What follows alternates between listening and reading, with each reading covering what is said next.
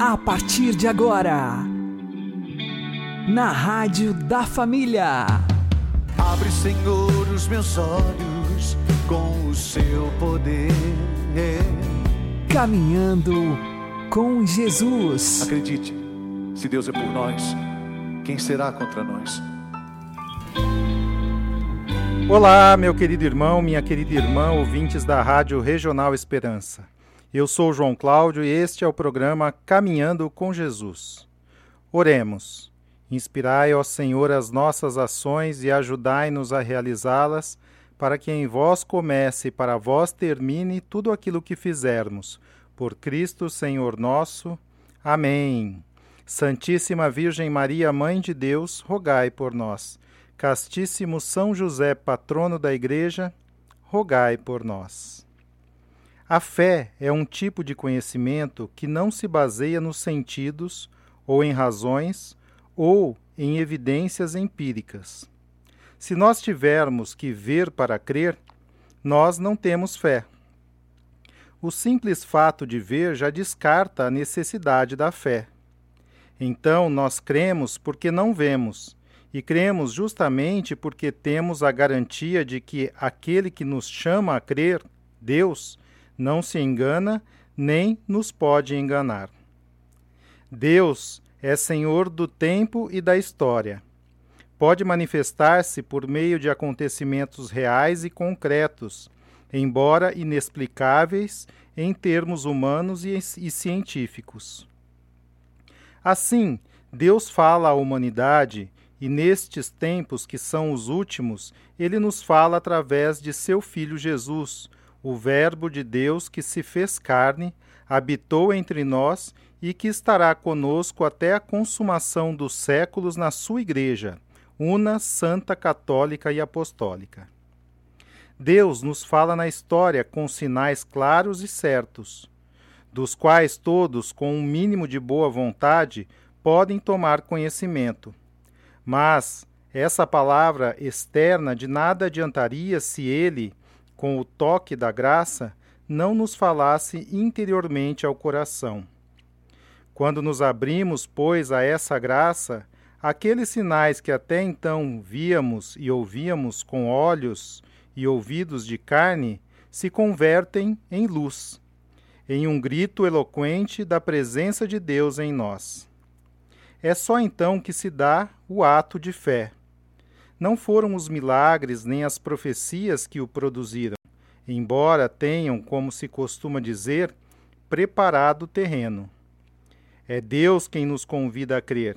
É Ele quem nos dá a graça de que crer, nos move a crer e, se correspondermos com humildade e orações frequentes, nos fará crescer na fé e nela perseverar até o fim.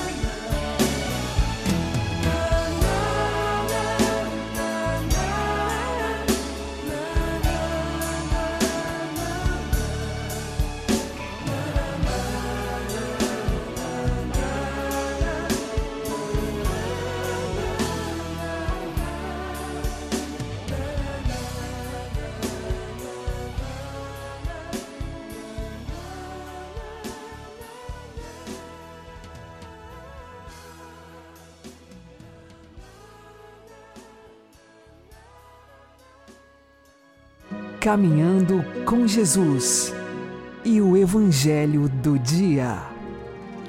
O Senhor esteja conosco, Ele está no meio de nós. Proclamação do Evangelho de Jesus Cristo segundo João. Glória a vós, Senhor. Naquele tempo, Jesus exclamou em alta voz: Quem crê em mim, não é em mim que crê, mas naquele que me enviou. Quem me vê, vê aquele que me enviou. Eu vim ao mundo como luz, para que todo aquele que crê em mim não permaneça nas trevas. Se alguém ouvir as minhas palavras e não as observar, eu não o julgo, porque eu não vim para julgar o mundo, mas para salvá-lo.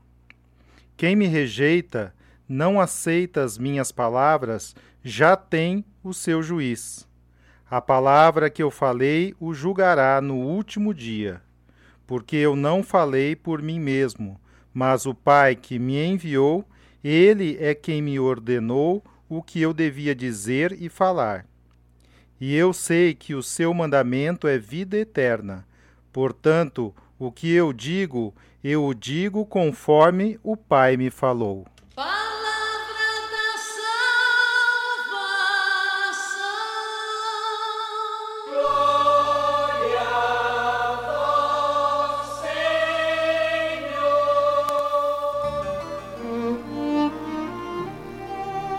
Agora, a homilia diária com o Padre Paulo Ricardo. Meus queridos irmãos e irmãs, o Evangelho de hoje nos coloca diante de uma espécie de recapitulação da mensagem de Cristo antes de ele entrar no cenáculo com os doze apóstolos na última ceia. Nós estamos no capítulo 12 de São João, são os últimos versículos. No capítulo 13 em diante, Jesus estará no cenáculo, uma mensagem diferente, uma mensagem privada para os seus apóstolos. Aqui, o Evangelho, é, o trecho que nós proclamamos hoje, inicia com um brado, com um grito de Jesus. Ecraxen, Jesus brada. E o que é que Jesus grita? O que é que Jesus diz em altíssima voz? Ele nos dá uma mensagem de fé. É necessário crer nele. Quem crê em mim, não é em mim que crê, mas é naquele que me enviou. Eu vim como luz para este mundo. Aqui, São João faz como que uma espécie de é, inclusão. Lá no início do Evangelho, no prólogo, Jesus é apresentado como luz que veio ao mundo. Mas as trevas não receberam Jesus. Aqui, Jesus, como que apela e diz, é, mais uma vez, eu vim como luz e pede, quase que suplica a fé. Que as pessoas verdadeiramente creiam e acolham a Ele como o mensageiro do Pai. O Evangelho de São João, ele quer a todo momento nos colocar o Cristo como aquele que é o testemunho do Pai, aquele que viu o Pai face a face. Lá no prólogo, no capítulo 18, ele diz: Ninguém jamais viu a Deus. Mas o Filho unigênito, que está na intimidade do Pai, que está voltado para o peito do Pai, foi ele quem nos deu a conhecer. No Evangelho de hoje, Jesus diz: Quem me vê, ou melhor traduzido, quem me contempla, contempla o Pai. Não é somente a mim que me contempla. Ou seja, Jesus que vê o Pai no céu, que contempla o Pai no céu, se torna como que um espelho, porque ele é a imagem do Pai. Então, é aqui que nós temos a centralidade da nossa fé cristã e é necessário aceitar o Cristo como sendo o mensageiro do Pai. Quais as consequências práticas disto para a nossa vida? Bom, em primeiro lugar, o Evangelho eh, nos diz com toda clareza que Jesus não veio para julgar. Isso parece uma contradição, porque no capítulo 5, versículo 22, Jesus disse: O Pai não julga, sou eu quem julga. Ele, ele entregou a mim o julgamento. Como? Então, Jesus veio ou não veio para julgar? É que ele não veio para julgar agora. Agora ele veio como Salvador, mas um dia ele virá como juiz. Então, nós precisamos agora acolhê-lo e ter fé no Cristo e abraçá-lo como nosso Salvador. Este é o ato de fé que Jesus brada, que Jesus grita, que Jesus implora, quase que suplica de nós. É agora o momento. Aceitá-lo e abraçá-lo como Salvador, antes que seja tarde e nós tenhamos que encará-lo como juiz. Jesus diz: Quem me vê, vê o Pai. O que é que nós então vemos? O que é esta luz maravilhosa que vem do Cristo, que ilumina a nossa vida?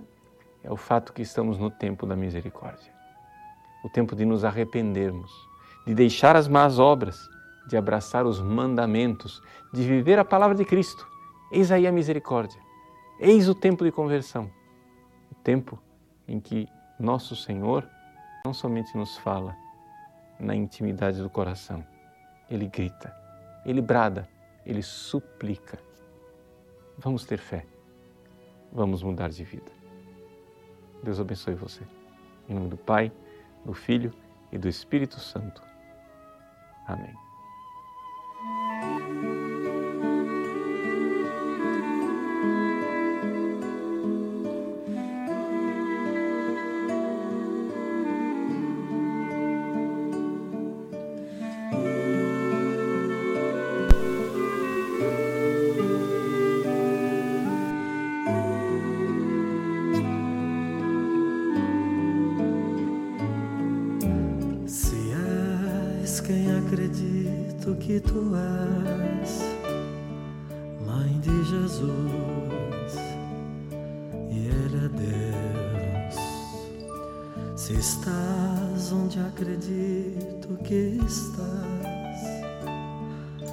Eterna luz, vivendo aí no céu.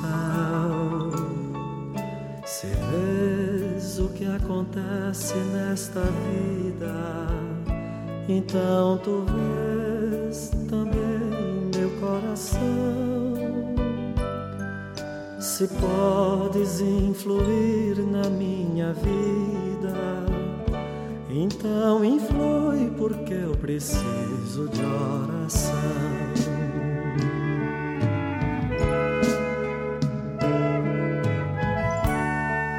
Se és a minha mãe escutarás. Se és a mãe de Deus, então me ajudarás. Se tinhas tanta graça e tanto amor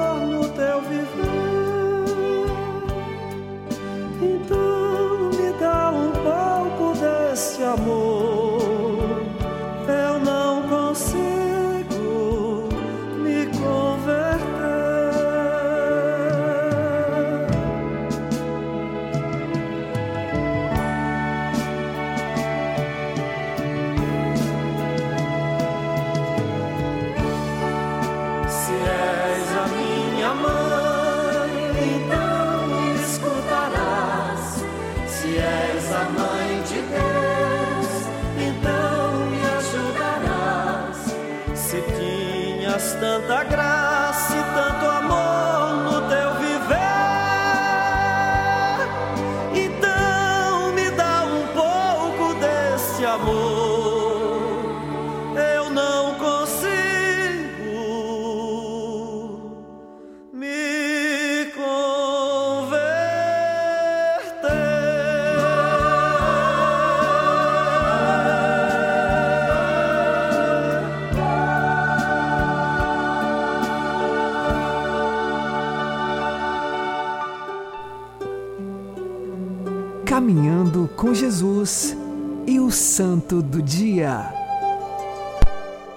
Meus queridos irmãos e irmãs, hoje celebramos a memória do grande São Luís Maria Grião de Montfort.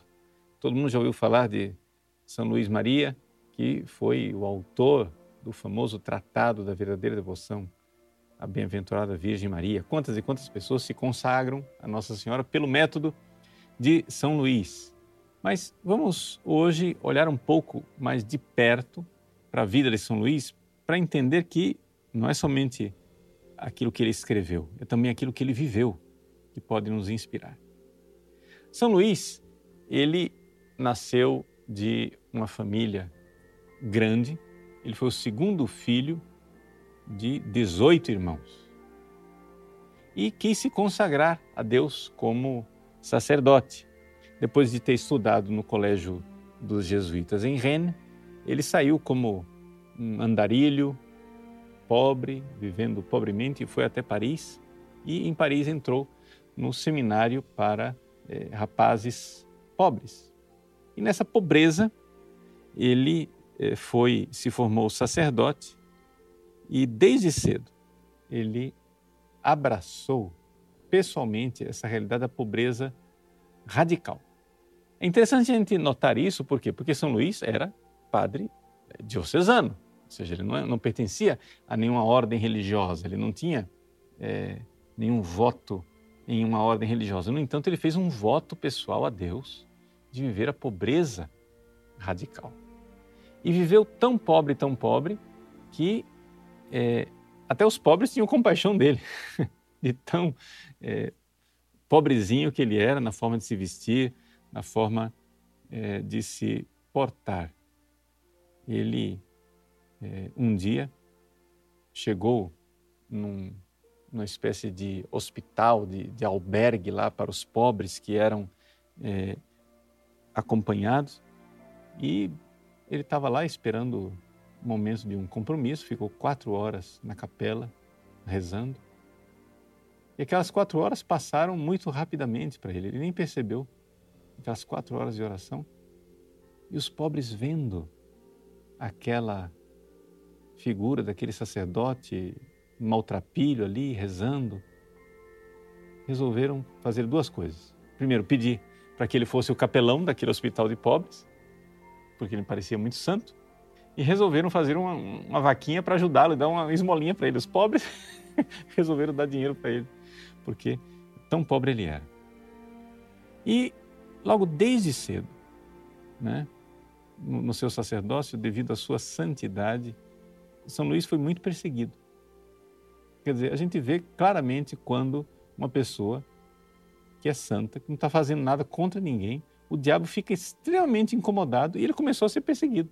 Ou seja, ele arranjava um, um, uma missão num hospital de pobres, depois era tirado de lá. Aí ia para outro lugar, tirado de lá. Ele é, resolveu então é, verdadeiramente se entregar a Deus como missionário no exterior. Então ele foi e resolveu ir para Roma. Saiu de lá da França a pé para Roma. Essa era uma característica de São Luís. São Luís passou a vida inteira dele andando a pé. Fazia parte do seu voto de pobreza. E ele, a pé, foi até Roma. Lá, conseguiu uma audiência com o Papa, por um milagre mesmo. E disse para o Papa: Olha, eu quero ir ser missionário nas Américas. O Papa chegou e disse: Olha, você não precisa ir para longe. É, a França está precisando de, de missionários. Então ele foi e recebeu do Papa, né, é, Clemente XI, a nomeação com o título de missionário apostólico. De tal forma que ele pudesse pregar lá na França, e ele foi né? é, pregar na França, sempre com aquele estilo dele, é, muito de muita oração, recolhimento e também um ardor apostólico enorme. Isso é uma característica de São Luís. Né?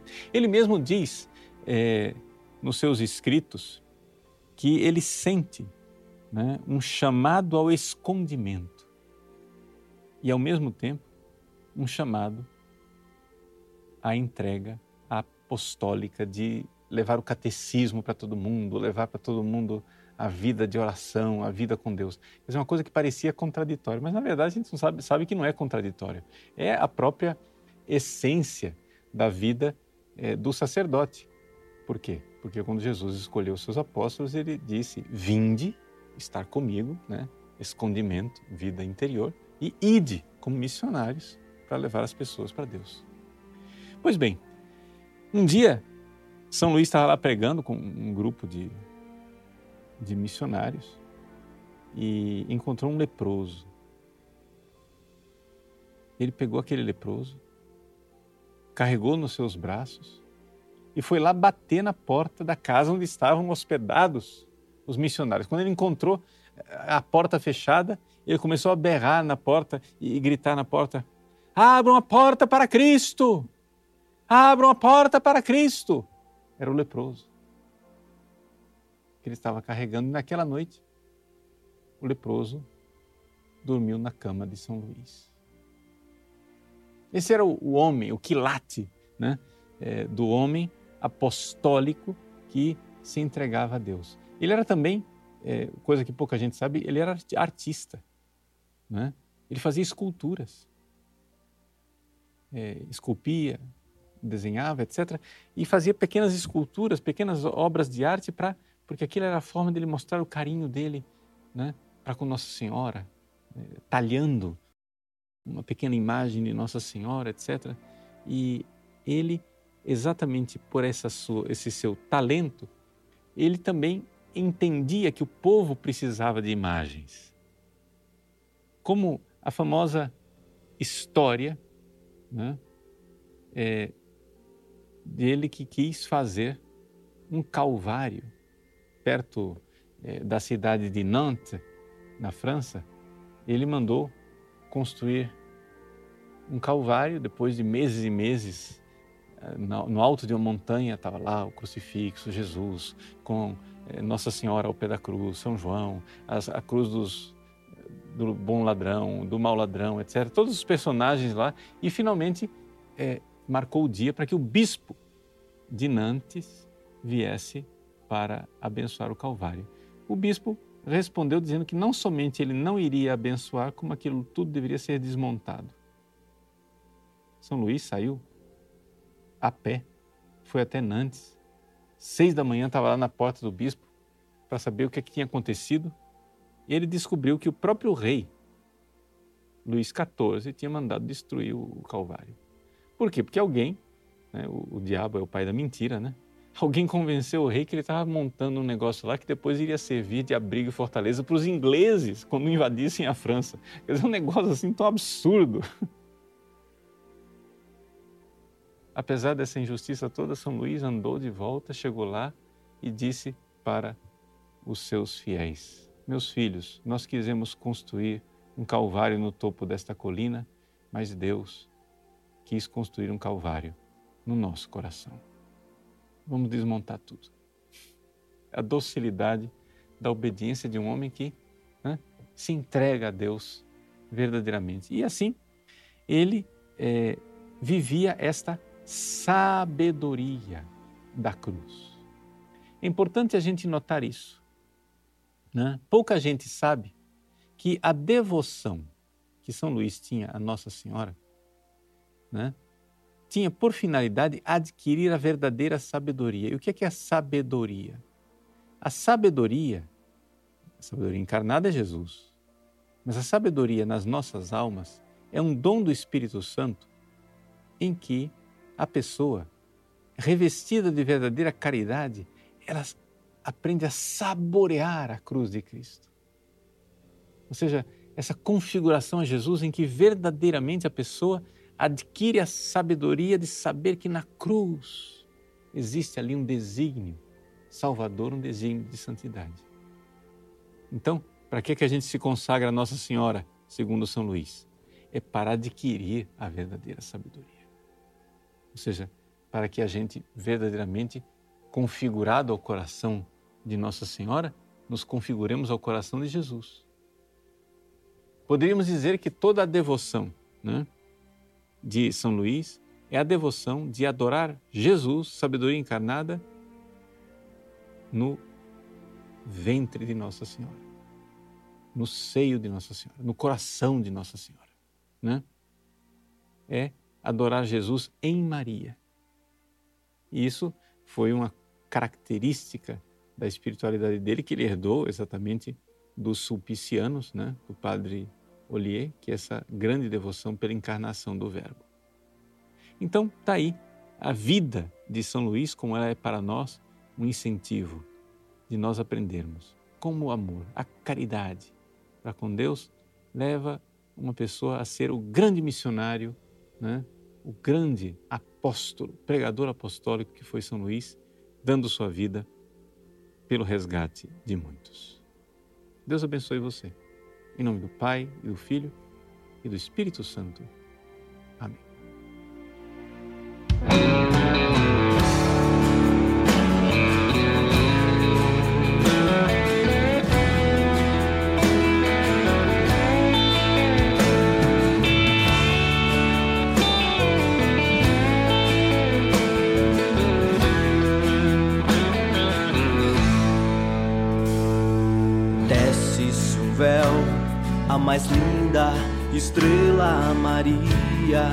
A Virgem do céu,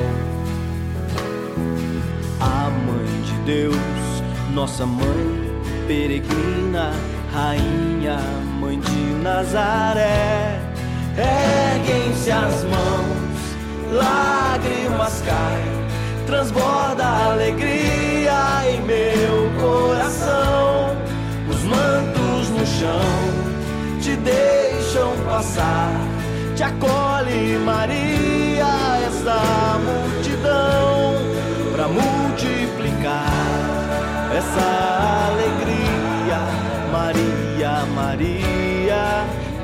Nazaré.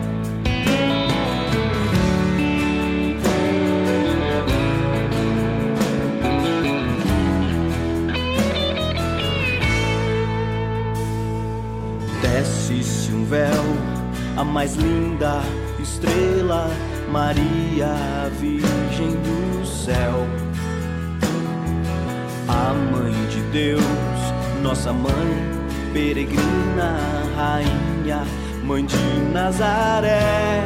Erguem-se as mãos, lágrimas caem, transborda alegria em meu coração mantos no chão te deixam passar. Te acolhe, Maria, esta multidão, pra multiplicar essa alegria. Maria, Maria Nazaré, erguem-se as mãos, lágrimas caem, transborda alegria em meu coração. Os mantos no chão te deixam passar. Te acolhe, Maria, esta multidão, para multiplicar esta alegria.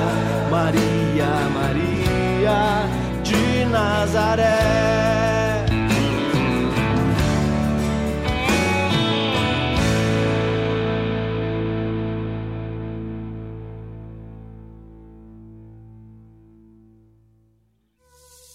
Agora você ouve o Catecismo da Igreja Católica. Pela sua revelação, Deus invisível, na riqueza do seu amor, fala aos homens como amigos e convive com eles, para os convidar e admitir a comunhão com Ele. A resposta adequada a este convite é a fé. Pela fé, o homem submete completamente a Deus a inteligência e a vontade, com todo o seu ser. O homem dá assentimento a Deus.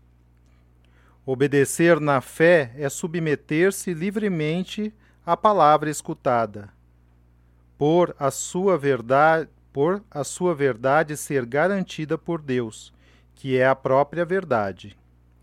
Desta obediência, o modelo que a Sagrada Escritura nos propõe é Abraão. A sua realização mais perfeita é a da Virgem Maria. Abraão realiza a definição da fé dada pela Epístola aos Hebreus. A fé constitui a garantia dos bens que se esperam e a prova de que existem as coisas que não se veem. Abraão acreditou em Deus e isto foi-lhe atribuído como justiça. Fortalecido por esta fé, Abraão tornou-se o pai de todos os crentes. A Virgem Maria realiza de modo mais perfeito a obediência da fé. Na fé, Maria acolheu o anúncio e a promessa trazidos pelo anjo Gabriel, acreditando que a Deus nada é impossível e dando seu assentimento: Eis a serva do Senhor, faça-se em mim segundo a tua palavra. Isabel saudou-a, feliz aquela que acreditou no cumprimento de quanto lhe foi dito da parte do Senhor. É em virtude desta fé que todas as gerações a hão de proclamar bem-aventurada. Durante toda a sua vida e até a última provação, quando Jesus, seu filho, morreu na cruz, a sua fé jamais vacilou. Maria nunca deixou de crer no cumprimento da palavra de Deus. Por isso, a Igreja venera em Maria a mais pura realização da fé.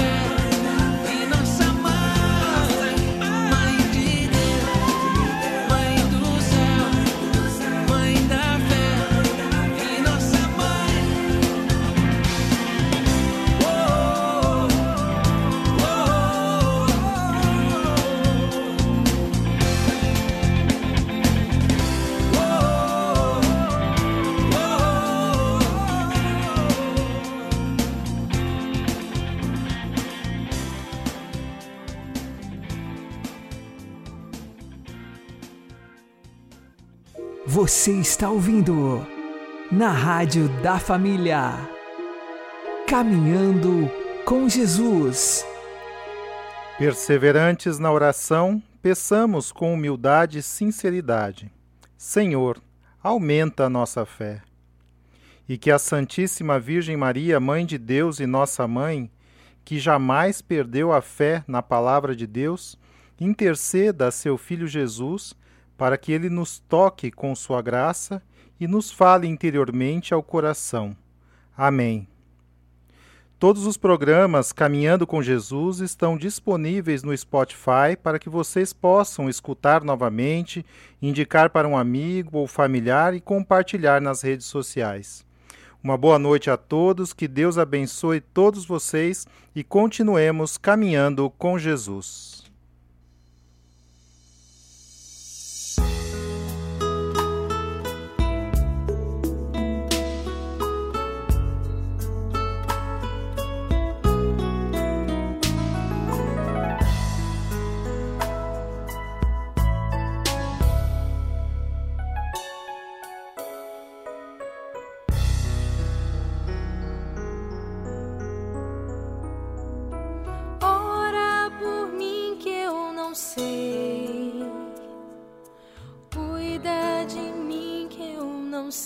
me cuidar. Mais de mil vezes errei, eu sei, e posso voltar a pecar.